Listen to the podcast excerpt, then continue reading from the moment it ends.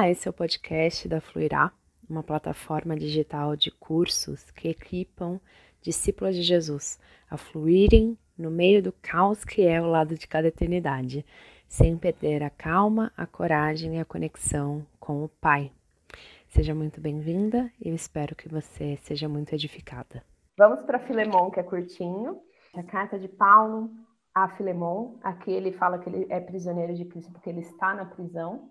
E eu acho que essa cartinha é tão prática, tão legal, assim, porque uhum. ela trata de, de problemas reais é. da igreja, né? É um conselho pastoral aqui de Paulo a um irmão. Uhum. É, falem aí quais são as percepções que vocês têm da casa. Um conselho, um conselho um pouco, um tanto quanto inovador, né? Assim. É. Quando ele quando, é, é, quando Paulo sugere a ele que não só perdoe o Onésimo, que era seu escravo, mas também o trate como igual. Uhum. Né? Então, é um conselho inovador, mas ao mesmo tempo traz para gente a realidade né? que em uhum. Jesus nós somos iguais. Uhum independente de, da nossa posição social ou da nossa de qualquer uma coisa que nos diferencia, né? Para Jesus nós somos iguais. Todos nós nascemos em Jesus como nova criatura em igualdade, né? Assim. Uhum. Então, e essa é uma carta de recomendação, né, de Paulo. É... Paulo está recomendando Onésimo a Filemon, que era o seu mestre, e provavelmente Onésimo é, fugiu de Filemão é. e aprontou alguma, né, aprontou, né, roubou ele. alguma coisa também, porque Paulo fala que se ele, se ele roubou alguma coisa, pode colocar na minha conta. É. Uhum. É, e eu acho tão forte assim duas coisas para mim. Uma é esse poder transformador do evangelho em meio a essa sociedade, uhum. do, de Paulo chamar um, um senhor cristão a tratar o seu escravo cristão como seu igual, mas ao uhum. mesmo tempo, o quanto Paulo não ele não pede que Onésimo seja liberto. Uhum. E às vezes a gente lê trechos assim e pensa, ah, mas então as escrituras são a favor da, são a favor da escravidão, né? até mesmo alguns trechos lá atrás que a gente lê sobre Levítico, que é Deus legislando como deve ser a relação de escravos. E eu acho que é muito, é muito importante que a gente leia trechos como esse, compreendendo que o Evangelho ele é feito para adentrar as entranhas de uma determinada cultura e restaurá-la. É, e que a gente vai sempre conviver com estruturas dessa cultura que não, não são passíveis de restauração completa.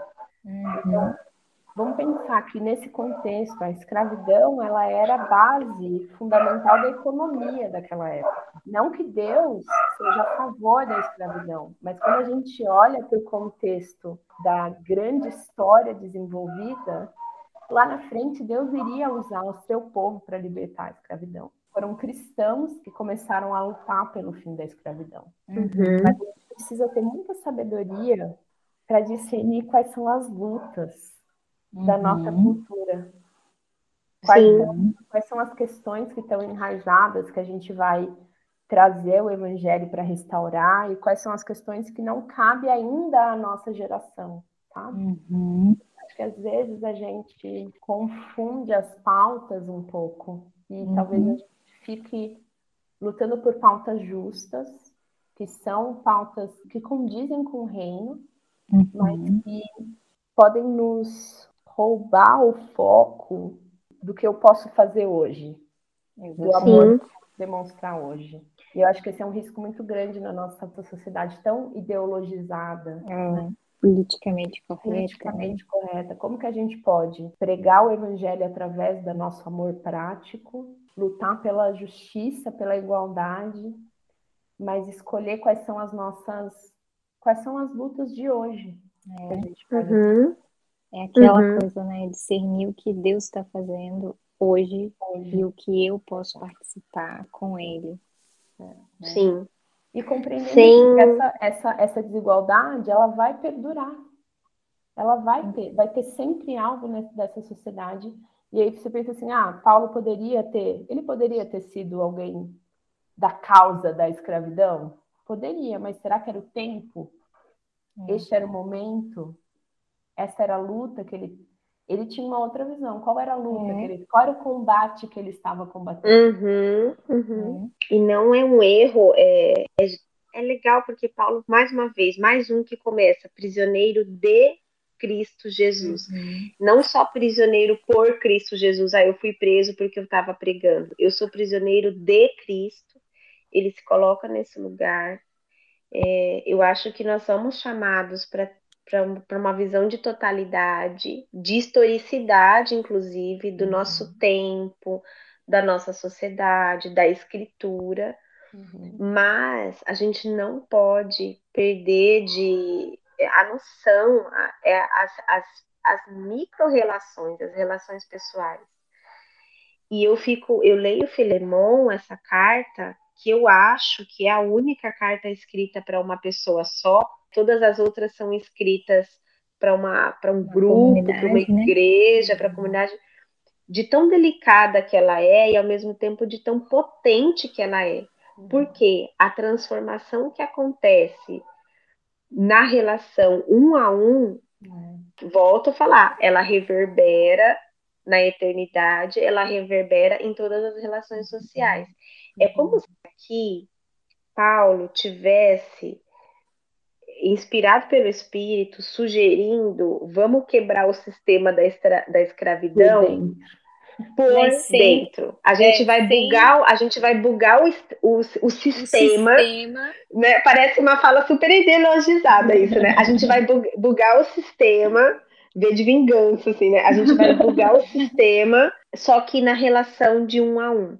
Uma relação isso, de cada vez uma relação de cada vez. E isso vai ser tão potente, tão importante, esse microsistema, que ele vai ecoar nas outras relações daí onde você está e nas relações do reino de Deus como um todo, assim, nas relações, né? Então eu fico pensando por que eu já li Filemão com muito incômodo. Por que que Paulo não liberta esse moço? Mas o que ele estaria produzindo na vida de Filemão e na vida de Onésimo, né? O que o Senhor, que eu tô falando, que o Senhor uhum. vai produzir desse escravo voltar depois da uhum. briga que eles tiveram, sei lá como uhum. foi, e eles se relacionarem como iguais. O versículo 6, eu acho que é a chave, assim, eu oro para que você ponha em prática a comunhão que vem da fé. Não é a comunhão que você aprendeu, Filemon, não é que você aprendeu, Onésimo, não é a relação escravo-senhor ou de um respeito polido, educado, agora eu te perdoei, ok, segue sua vida que eu sigo a minha. É a comunhão que vem da fé, uhum. à medida que entender, não é fácil uhum. entender, eu não entendo de uma uhum. vez, é à medida que entender e experimentar todas as coisas boas que temos em Cristo, uhum. né? E quando ele fala assim, ainda que eu pudesse exigir, eu prefiro pedir com uhum. base no amor, Uhum. Sabe? Isso me, me, me, também é uma outra configuração de autoridade, sabe? Uhum. De autoridade de igreja, de marido e mulher, de mãe e filho, uhum. de, de escravo e senhor, de empregado, funcionário e patrão. Ainda que eu pudesse exigir, eu prefiro pedir em amor. É uma outra bugada do é. sistema. Ainda que eu pudesse exigir, eu tenho autoridade, mas eu prefiro pedir em amor então eu, eu acho isso assim tão, tão especial e me, me, remete mais uma vez tanto ao processo à medida que você entender e praticar. Uhum. Isso é lição para a vida inteira, todo dia, né? Uhum, uhum. É. E como ele, ele fala de Onésimo, né? A meu filho, Suplico uhum. que demonstre bondade a meu filho. Tornei-me pai dele na fé quando estava aqui na prisão. É lindo isso demais. É verdade. E aí uma representatividade também, né? De Paulo em Jesus aí, representando esse sistema, né?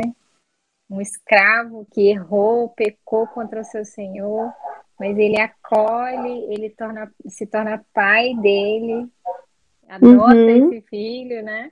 Uhum. Suplica que ele seja incorporado novamente aí à família. Muito bacana, né? E depois ele falando também das. Né, põe na minha conta que eu pago. É. é. é. Põe na minha conta que eu pago. Será que quem que ele aprendeu isso, né? É. Essa expiação toda. Exato. É. Muito lindo. Muito. E aí vamos então para Tito. Ele é escrito por Paulo, né? Na mesma época, mais ou menos, que 1 Timóteo. É, Paulo está na prisão. Dizem que é antes, não é a prisão final de Paulo que, que, que leva ele até a, até a morte, né? Mas é uma prisão intermediária, ele é solto, e aí, segunda Timóteo é escrita nos, nos últimos dias de Paulo, né? E Paulo está então escrevendo a Tito, também um filho na fé, que ele deixou responsável na ilha de Creta por pastorear essa comunidade de fé ali que ele plantou, né, em uma das suas uhum. viagens missionárias. Então, uma carta extremamente pastoral, é, de organização, né, da igreja, organizacional. Uhum. O que uhum. vocês acham aí da carta de Tito? Primeiro que Creta era tão fofinho, o povo de Creta, que a palavra cretino vem daí, né? Não, tem aqui, né? Ele mesmo fala, ah, como vocês mesmos são, é, o seu próprio filósofo fala, onde é que está aqui? Que eles são glutões, comilões. É, preguiçosos, né? Eu acho que isso é, é essencial para a gente colocar o plano de fundo para alguns conselhos de Paulo a essa igreja. É. Né? Sim. Para todas as dimensões de papéis e funções dessa igreja. É. Então, considerando que a palavra cretino veio de Creta e que tinha uma igreja começando lá, Paulo precisou pegar um pouquinho pesado com a turminha de lá. Agora vamos começar é. a ler. Precisava instituir líderes, né? E para uhum. que esses líderes fossem é, de acordo né, com, é, com os ensinamentos de Jesus, ele dá algumas instruções aí, né? É, a fim de ensinar-lhes. Esse líder, né? É.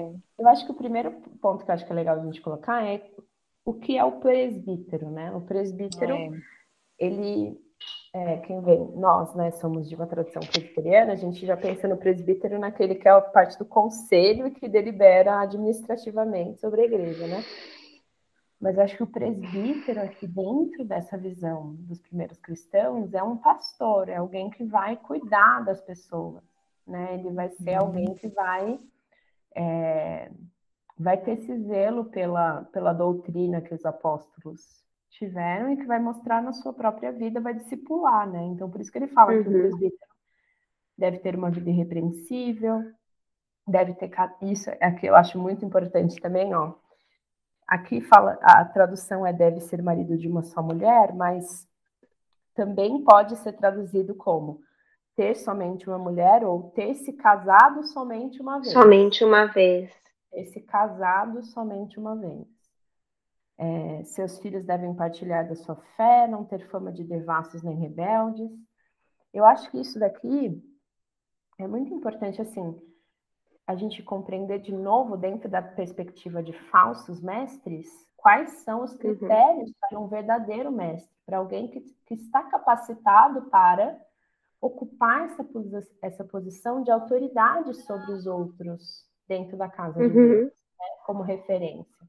Essa pessoa precisa ter dado bons frutos primeiro na sua vida pessoal, né, na sua, na sua fidelidade à sua mulher, na sua fidelidade ao, ao cuidado dos seus filhos. O bispo administra a casa de Deus e, portanto, deve ter uma, uma vida irrepreensível, não deve ser arrogante, briguento, não deve beber vinho em excesso, nem ser violento, nem buscar lucro desonesto. Então, assim, são atributos de uma pessoa de caráter, né?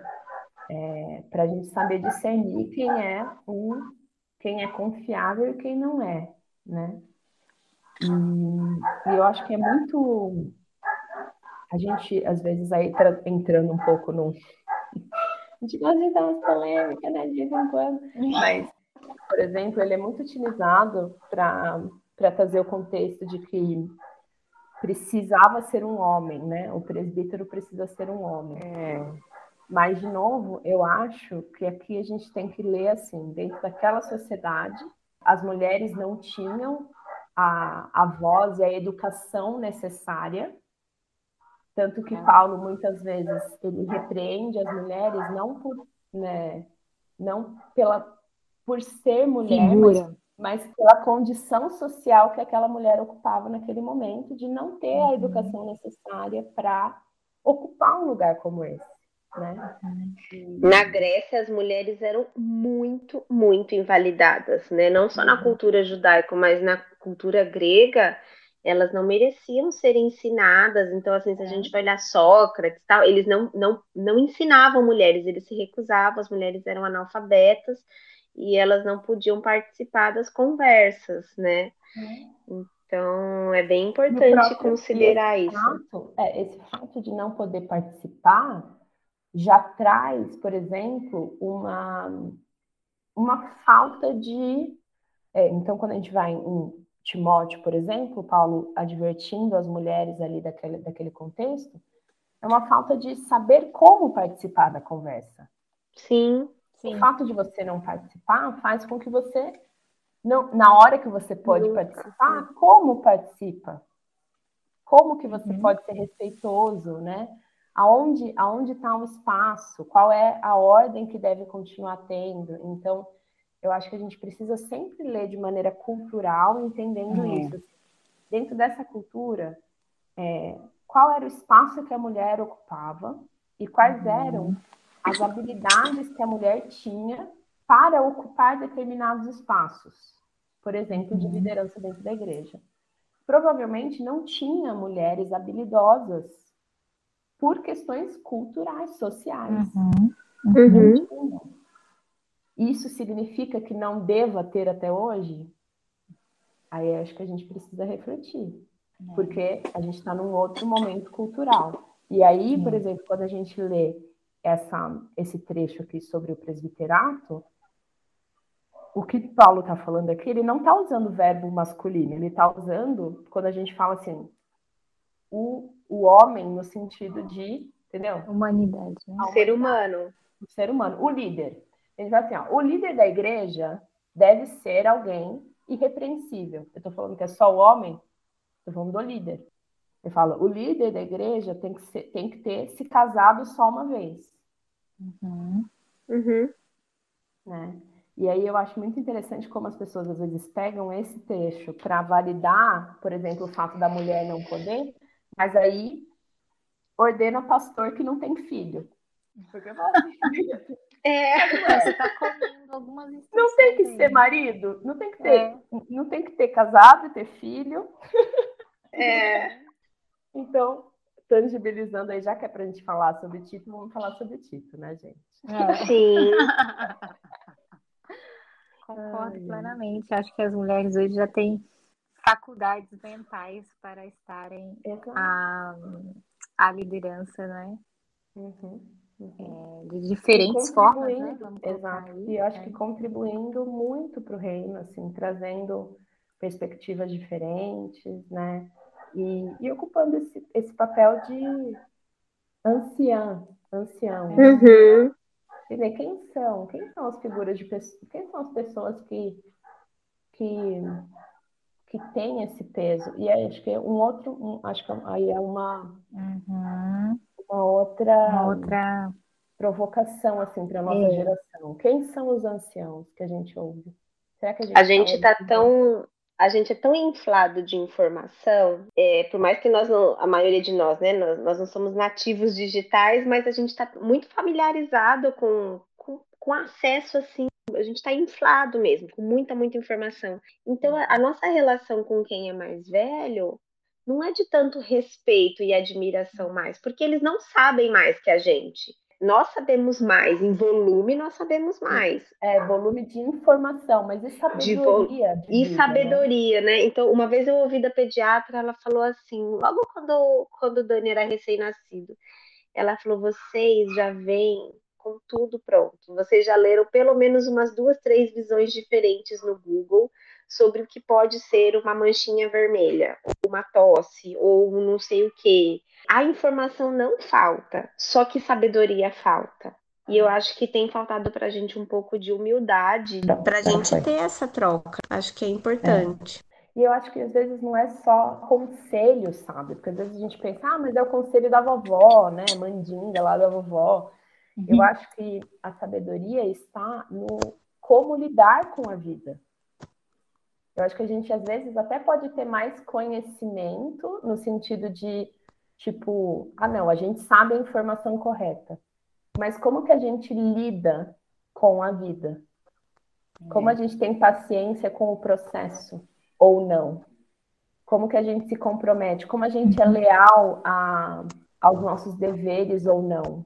Eu acho que aí está a sabedoria e a honra que a gente deve dar. As pessoas que já viveram mais sabem como a vida funciona, que viveram em outras épocas que tinham que, que desenvolveram outras virtudes. Então, eu acho muito importante isso assim. E, e Paulo sempre fala muito sobre isso, sobre o papel da autoridade, o quanto a gente precisa ter autoridade sobre a nossa vida. Uhum. E, e o quanto esse, essa figura de autoridade, né? A gente está numa numa cultura que não valoriza a autoridade, que tem uma desconfiança com relação a essa palavra autoridade, mas o quanto ela é uma, uma palavra bíblica e que, na verdade, a gente precisa ressignificar, resgatar, igual a submissão. O que, que significa autoridade Sim. na vida? Autoridade é responsabilidade. Autoridade é, é reverência e respeito e sabedoria derramada sobre a sua vida, né? Então, uhum. como que a gente pode resgatar esse princípio, encontrar ao nosso redor, e aí, de novo, né, sair das redes sociais, porque provavelmente esses nossos anciãos não vão estar lá, mas que eles até estejam tentando. O Ziel tá lá, quem quiser quem quiser seguir o Ziel, o Osmar, Osmar Ludovico, Ziel Machado, eles estão lá se esforçando, Ricardo Barbosa, pessoas que têm sabedoria de vida, assim, ó, para derramar, mas que talvez não tenha a mesma dinâmica de comunicação, não tenha a mesma frequência de postagem, mas são pessoas que a gente precisa ter como referências e, e, e peso de autoridade, né? Eu acho que a gente precisa escolher, assim, quem são as pessoas que eu vou eleger dentro da minha vida como pessoas que eu vou ouvir e admitir, ó, posso não concordar, porém vou seguir, porque é autoridade na minha vida. Uhum. É, verdade. E, e, eu acho que o, o, importante da gente saber discernir essas autoridades tem a ver, de novo, com, com a gente conseguir manter né, a nossa vida na verdade. Porque ele fala que uhum a importância da gente escolher bem esses líderes, essas pessoas que vão cuidar da casa de Deus, né? Que é, são as pessoas, não é aqui de novo, não é o templo, são as uhum. pessoas, é para que rebeldes que promovem conversas inúteis e enganam as pessoas, uhum. trazendo ensinamentos falsos, não desviem famílias inteiras da verdade. Uhum. Uhum é uma outra, uma outra fala desconfortável, assim, num primeiro momento, é o de se sujeitar aos governantes, autoridades, e aí não, não só uma autoridade dentro da família ou dentro da igreja, mas uma autoridade política também, né? Sem comentários para a realidade que a gente está é. hoje no Brasil é. 2021.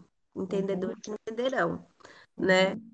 E aí é muito importante também fazer um, um, recorte que não é uma negação da palavra, mas entender nesse contexto que eles estavam, né, de império grego, sociedade politeísta, é, toda aquela confusão que tinha um papel ali esse é, esse se sujeitar ali e estar em paz. A impressão Exato. que eu tenho é que Paulo orienta assim, olha, pessoal, vocês precisam viver em paz. Porque é. ele cita uhum. brigas aqui, confusões, né? Então, é, ele está falando de uma vida de devoção, ele cita, é, para que tenha uma vida de devoção, uma vida fortalecidos na verdade, e aí ele está tentando também dar orientações para as relações ali, tanto de uhum. igreja, quanto de família, quanto de cidadão. Uhum. Porque o reino chega, e ele uhum. chegou. Mas como ele chega também faz diferença. É. Né? Eu chego na porta da minha prefeitura, chutando a porta, né? Então, assim, é claro que as autoridades precisam ser questionadas e colocadas à prova. Uhum. E num, numa vida, né, em sociedade democrática, precisam ser avaliadas e, e questionadas mesmo se estão fazendo errado. Mas eu acho que quando ele coloca, pelo menos é isso que me inspira aqui. Uhum falei o que vocês acham, mas quando falo de se sujeitar às autoridades e aos governantes, é de ter o mínimo, o mínimo assim de, de vida em comum, sabe? Em sociedade, assim, sem, sem já estar tá como cristãos ali quebrando tudo, sabe? Exato. Remete é. a isso. Eu acho que é de novo a mesma questão ali de Filemão, né? O evangelho de Cristo, ele, ele é subversivo, mas ele não é é, os, os, primeiros cristãos, o foco deles não era quebrar a sociedade. Uhum. Não, era, não era quebrar as estruturas da sociedade. É, era infiltrar os princípios Sim. do evangelho nas estruturas que já existiam. Já existiam. Então, é, por mais que homens e mulheres sejam iguais, em uma sociedade em que o homem é o pater famílias, mulheres, respeitem respeitem a autoridade, uhum. o cabeça do lar, dentro dessa sociedade. É assim que está uhum. instituído.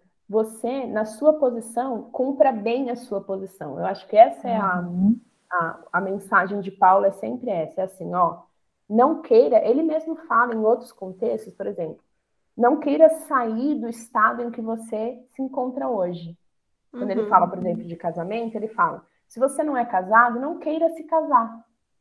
Uhum. Se você é casado, não queira se separar. Se você é uhum. é escravo, não queira se libertar. Por quê? Porque a uhum. visão dele era o, a, a volta de Cristo é tão eminente que a gente deve escolher qual é o nosso combate. Uhum. Quando o reino vier e for revelado, todas essas coisas vão ser restauradas. Uhum. Toda justiça vai ser feita.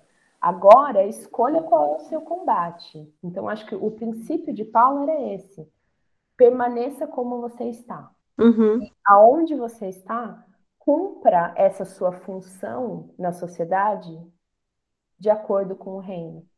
Então, uhum. a sociedade está tá instituída assim: tem escravo, tem o senhor da família, tem a, a mulher que está ali debaixo do senhor da família. E aí ele traz, ele vai falando para cada um, ele fala assim, ó, senhores da família, vocês têm que ser assim, vocês têm que ser dignos, vocês têm que ser assados, têm que ter puros, né? Tem que ser irrepreensíveis. Aí, homens mais velhos, né? Homens mais velhos, ele fala autocontrole, autocontrole, dignos de respeito, vivendo com sabedoria, devem ter uma fé sólida, ser cheia de amor e paciência Aí ele vai, vai para as mulheres. Mulheres mais velhas, sejam dignas. Ele fala a mesma coisa que ele fala para os uhum. homens. Ele fala, sejam dignas, vivam com sabedoria, autocontrole, pureza. E no, e... no, no capítulo 3, quando fala assim, é, em outros tempos, nós também éramos insensatos, desobedientes, vivíamos no engano e nas confusões na versão da minha Bíblia aqui, que é, é a transformadora, tem um mas. É. Na, uma linha só, tipo, mas, tu, porém, que nem ele fala é. para Tiago, né? Mas, quando nosso Deus revelou sua bondade em amor, ele nos salvou para que. Te... E aí ele fala assim: olha, o jeito de viver é outro. Só esse mais numa linha só para mim já me chamou a atenção, tipo, Exato. mas esquece o jeito de antes, esquece a sociedade de antes, esquece a família de antes e a gente vai ter um novo jeito de se relacionar. É, exato. E, e ele, ele não... Ah, fala, pode falar, Má, depois eu complemento.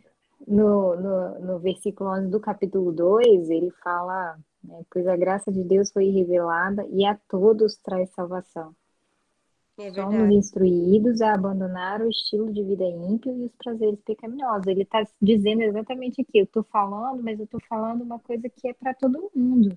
É. Difer indiferente se são mulheres, homens, escravos e jovens ou velhos, né? O Todos estilo... vivam com sabedoria, Isso. justiça e devoção, e de novo, enquanto é. aguardamos esperançosamente é. o dia em que será revelada a glória do nosso grande Deus e Salvador, Jesus Cristo.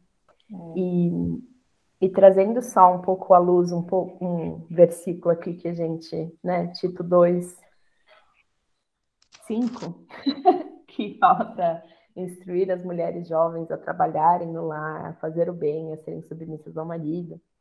É, eu acho que, de novo, assim, às vezes a gente tira esse texto de contexto e a gente acha mulher jovem precisa trabalhar no lar. É isso que a Bíblia está é. dizendo.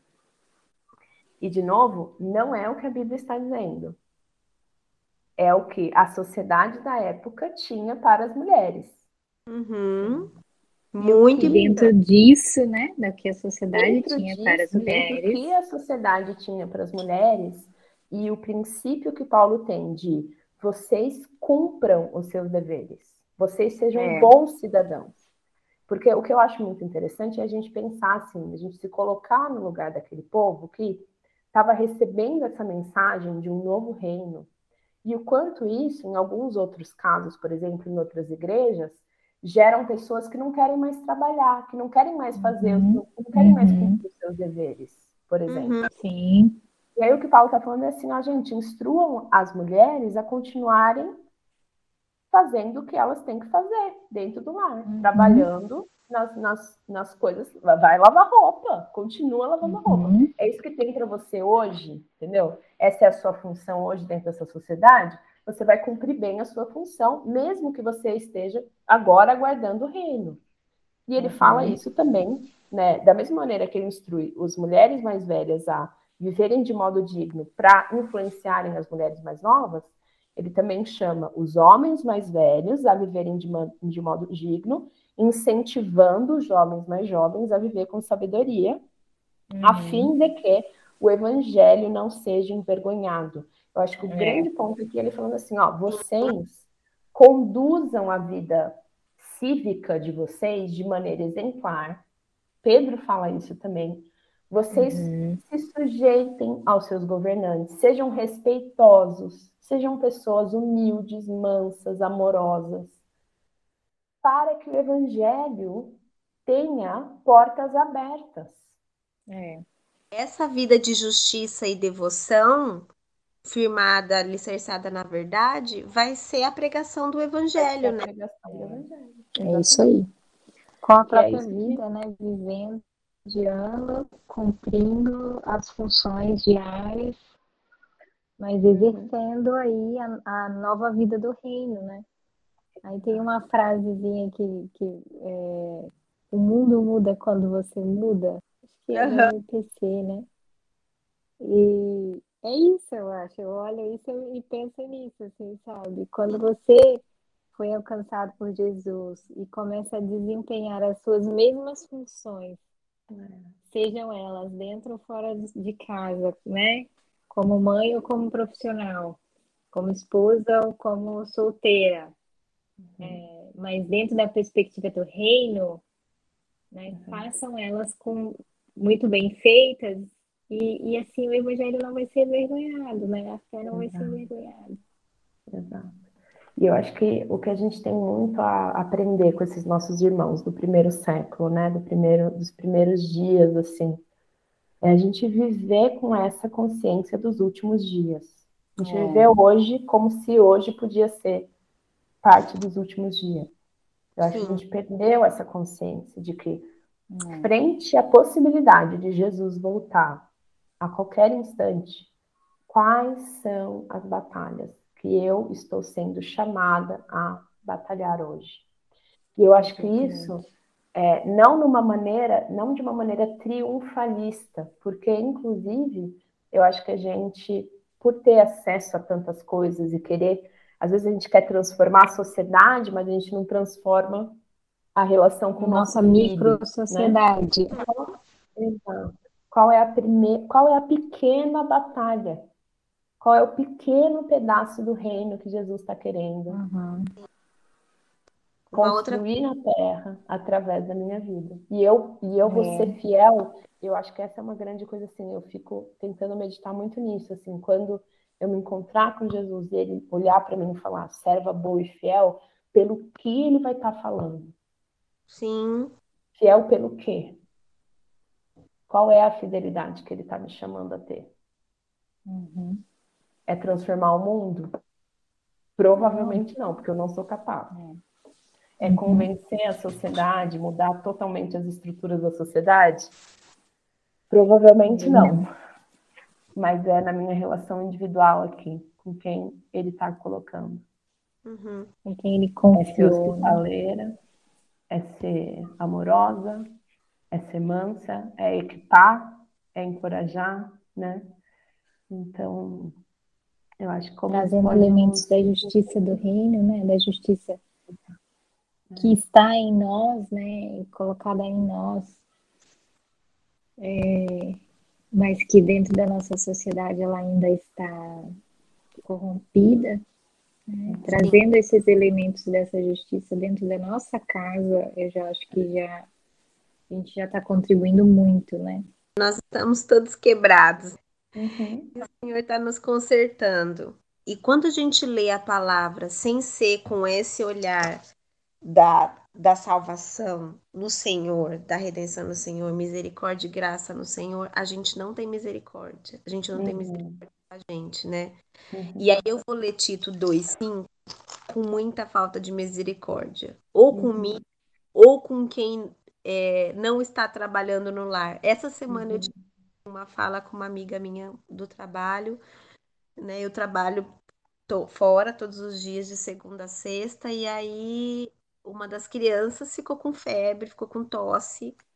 E eu tive que buscar, mas eu tinha coisa para fazer no trabalho. E aí eu falei para amiga, eu falei: "Ai, amiga, eu não sou uma mulher do lar. Eu, eu tô aqui, eu tô preocupada com as coisas daqui, mas ao mesmo tempo eu tô com uma criança que agora tá me demandando e eu vou me concentrar agora na criança, mas eu, eu ainda tava pensando nas coisas para fazer.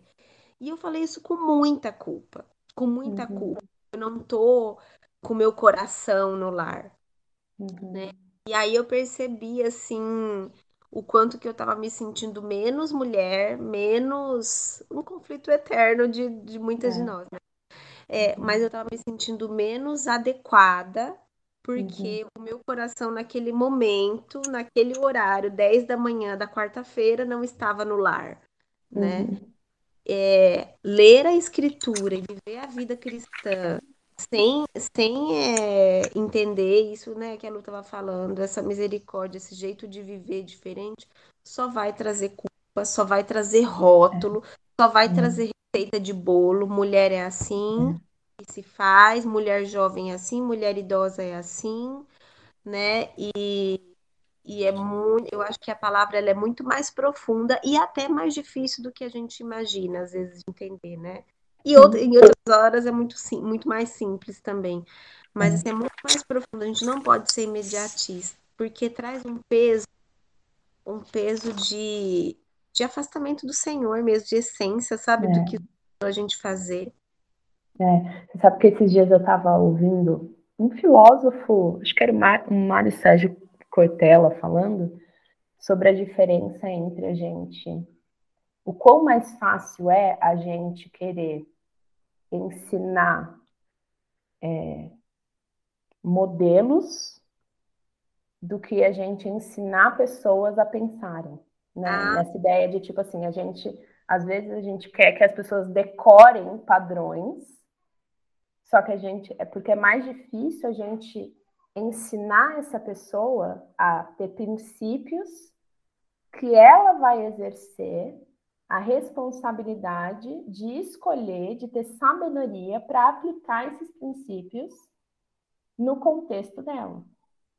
E eu acho que isso é tão sábio, porque assim, Jesus, ele podia ter deixado, gente, uma lista. Regrinhas. De regra. Mulher tem que ser assim, tem que se vestir assado. Só que o evangelho é para todas as culturas. É. E em algumas, eu me lembro muito assim do meu pai trazendo um exemplo muito forte assim. Ele logo no começo do ministério dele, ele foi para Moçambique para visitar um missionário lá e tal.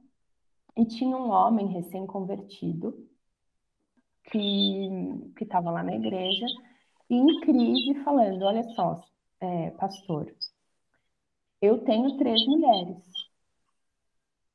Minha cultura é assim.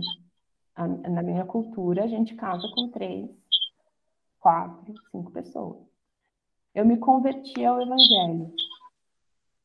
Eu devo escolher uma mulher e me separar das outras? Só que, se eu me separar dessas outras mulheres, elas vão viver, elas vão virar pessoas de rua. Que não vão, não vão ter lugar na sociedade delas. Não vão ter lugar na sociedade. O que eu devo fazer? E aí a gente quer trazer um evangelho de, sabe, de manual. E a gente esquece que o evangelho na vida real vai ter, vai ter questões reais. É. E aí, qual é o conselho que você dá para essa pessoa? Qual é o princípio bíblico? O que é o mais certo? É ele ser homem de uma só mulher uhum. e deixar as outras em lugar desumano. Uhum. Ou ele deve, dentro do contexto dele, qual é a escolha, qual é a sabedoria? né? É. E aí eu lembro que assim, o que foi instruído para esse cara foi, ó, você escolha uma mulher, você vai ser esposo sexualmente de uma mulher, mas mantenha as outras duas debaixo da sua família. Uhum. E cuide delas socialmente como suas mulheres, mesmo que diante do Senhor você não exerce o relacionamento como mulher. Então, mais uma vez, né, bugando a sociedade bugando internamente a sociedade. sem quebrar Exato. E eu acho que esse é o nosso né? desafio. Jesus, ele quer que a gente aprenda a pensar. Ele quer que a gente tenha os princípios para que a gente viva uma vida de sabedoria em meio a N situações. Por isso que ele não deixou uma série de. Entendeu? Ele não, não deixou um livro, ele, Jesus, né? Não deixou. Tipo assim, ele não veio e falou assim: agora, gente, a partir de agora o, as regras do reino de Deus são essas. Não deixou. É. Ele deixou princípios. É. Ele falou: ó, esses são os valores do reino de Deus. E vocês são seres humanos capazes de discernir, com a ajuda do meu espírito, a minha vontade de como aplicar esses valores nas mais diversas situações. É. E aí, o código de vestimenta vai ser um na Arábia, vai ser outro no, no México, uhum. sabe? E a gente precisa ter essa. Esse é o nosso desafio como cristão. Qual é a acomodação até... cultural que a gente faz? Qual é o resgate cultural?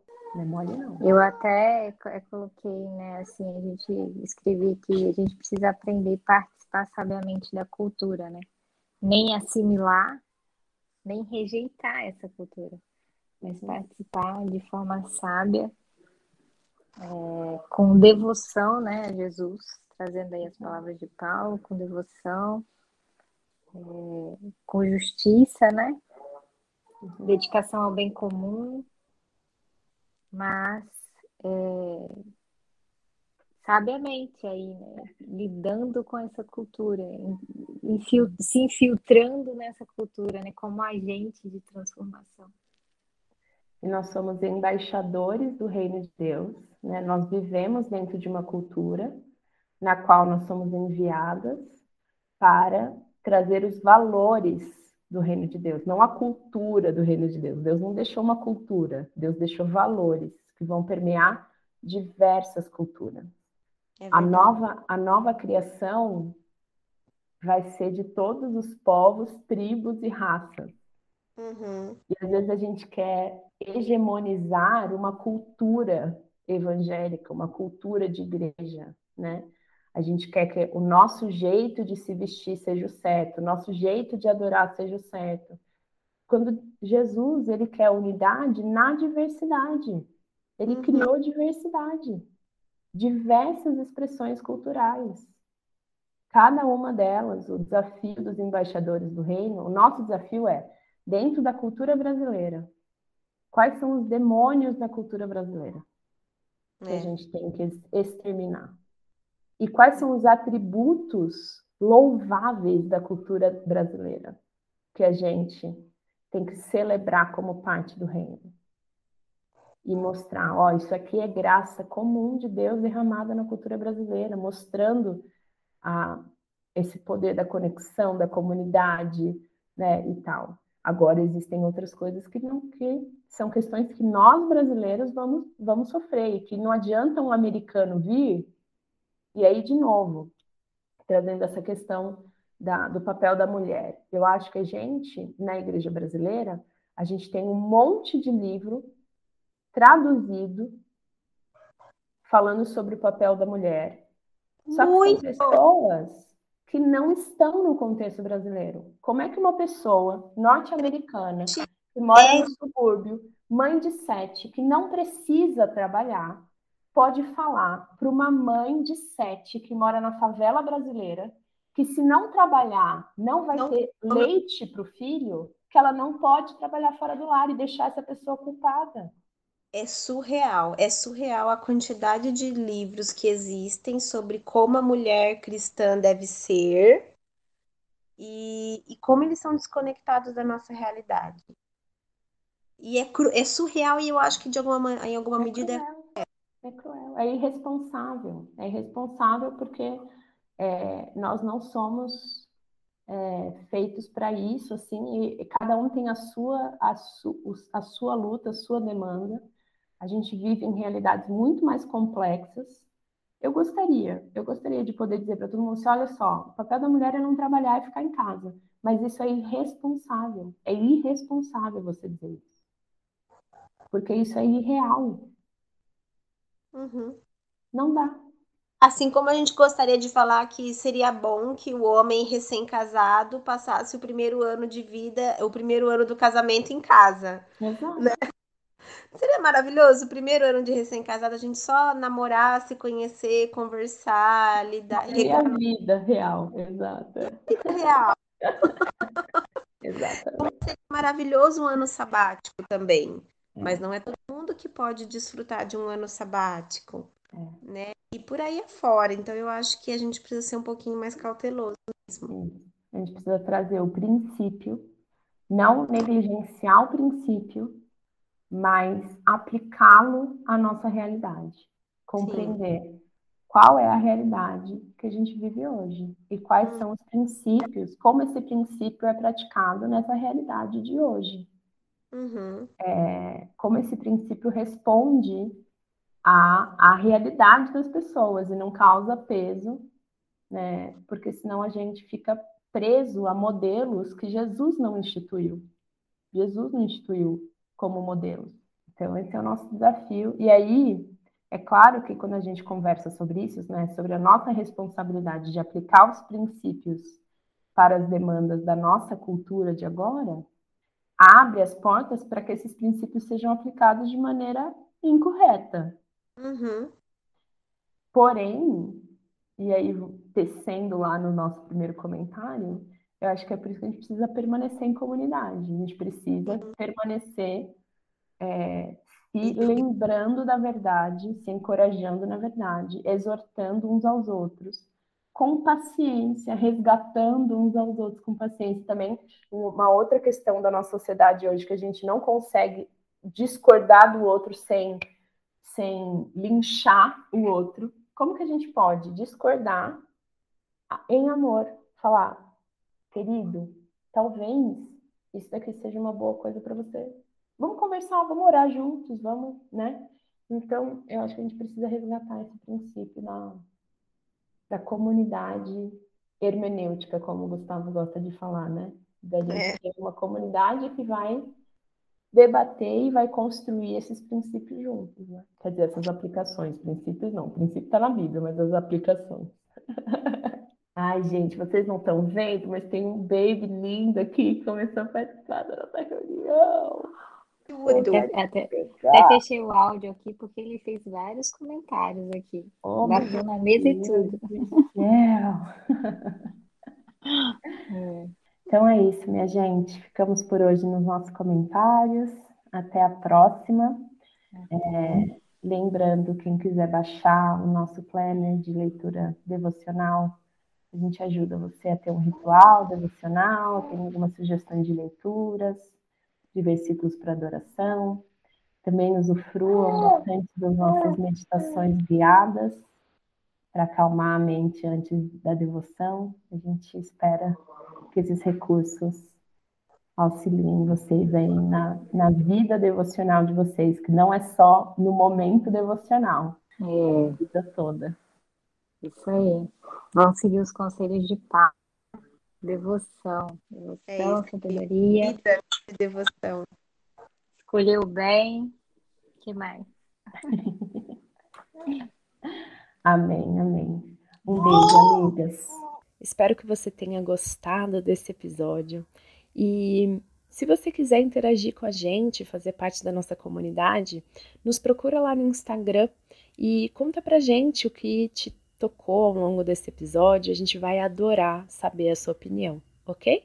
Um grande beijo. thank you